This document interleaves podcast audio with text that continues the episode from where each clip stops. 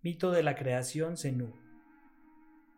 En el principio del mundo todavía no se conocía la luz. En el resguardo todo era oscuridad y frío. Eso fue así, como la noche más larga de la historia de la humanidad.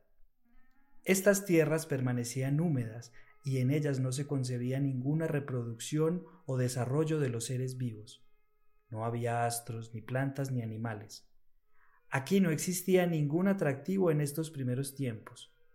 Todo estaba absolutamente en silencio. Aún no había gente en el resguardo.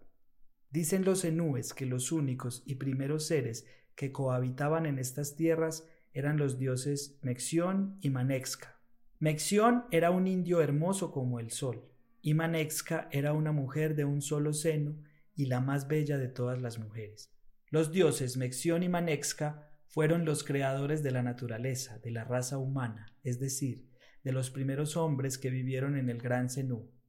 De esta primera pareja, hombre y mujer, nacieron Tuchínsuga, Sahú, Panaguá, Colosiná, Pinchorroy, Momi, Tolú, Orica, Chimá, Mapurincé, Morroy, Zampuí, Chinchelejo, Mochá, Chalé y Colosó, siendo estos dos últimos hermanos inseparables y guerreros y además tío y padre respectivamente del indio Bactasá.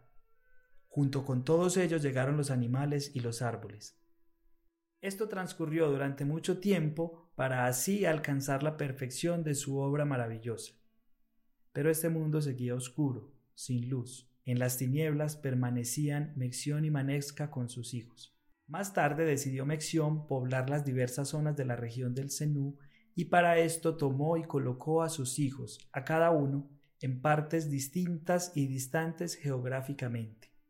Entonces, para iluminar todo aquel globo oscuro, Mexión se sirvió de su propio hijo y lo mandó al cielo y lo convirtió en Nina, el sol, iluminando la tierra de las tinieblas. Una vez que la tierra se calentó, se volvió completamente dura, y esta parte seca la llamó resguardo, y a las aguas las dividió llevándoselas a sus hijos Orica y Tolú, formando inmensos espejos de agua dulce y salada. Desde entonces existe la luz. Esa fue la primera luz. Comenzaron a crecer y a reproducirse los animales y plantas.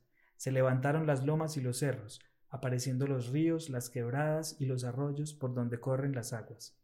La gente que iba apareciendo y poblando la primera tierra era descendiente de la generación de los dioses Mexión y Manexca, y era gente sabia. Algunos de ellos modelaban tinajas, múcuras, platos, vasijas y muchos objetos de barro y de oro. Otros trenzaban las fibras blandas y duras como la iraca, la caña flecha, la enea y el bejuco. Muchos se dedicaron al cultivo de la yuca y del maíz, y eran sabios, porque entre ellos habían médicos tradicionales e ingenieros hidráulicos. Mexión a cada uno de sus hijos le había dotado de inteligencia para que desarrollara un arte en sus respectivas zonas. Mexión había creado la tierra con sus plantas, animales, aguas y sabanas, pero la gente seguía trabajando por largo tiempo sin parar, bajo la luz y el calor que Nina les irradiaba desde lo más alto. La gente ya estaba cansada y por eso sus hijos se dirigieron al padre en solicitud de ayuda y pronta solución. Mexión estaba feliz por toda su creación y deseaba que sus seres estuvieran contentos. Entonces mandó a Nina a descansar por algunas horas y éste cayó en un profundo sueño. Y mientras dormía se acabó la luz y todo nuevamente se oscureció. Y esta fue la primera noche. De inmediato subió Mexión misteriosamente al cielo y se convirtió en Ti, la luna. Entonces comparte con su hijo Nina la maravillosa labor de prodigar luz a los indígenas y al mundo. Uno lo realiza por el día y el otro por la noche. Desde entonces, los nativos descendientes de Mexión y Manexca quedaron del todo felices por su ayuda y para siempre vivieron agradecidos.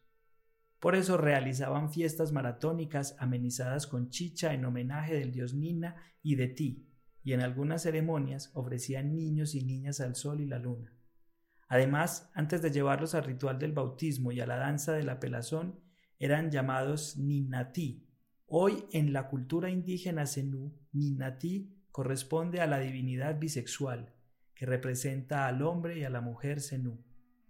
Así lo explica la mitología tradicional sinuana, que el símbolo de la mujer es la luna y el símbolo del hombre es el sol. Así fue como apareció la luz, la naturaleza y los primeros nativos del resguardo, según lo recuerdan los enúes, es decir, el pueblo de San Andrés de Sotavento y Tuchín.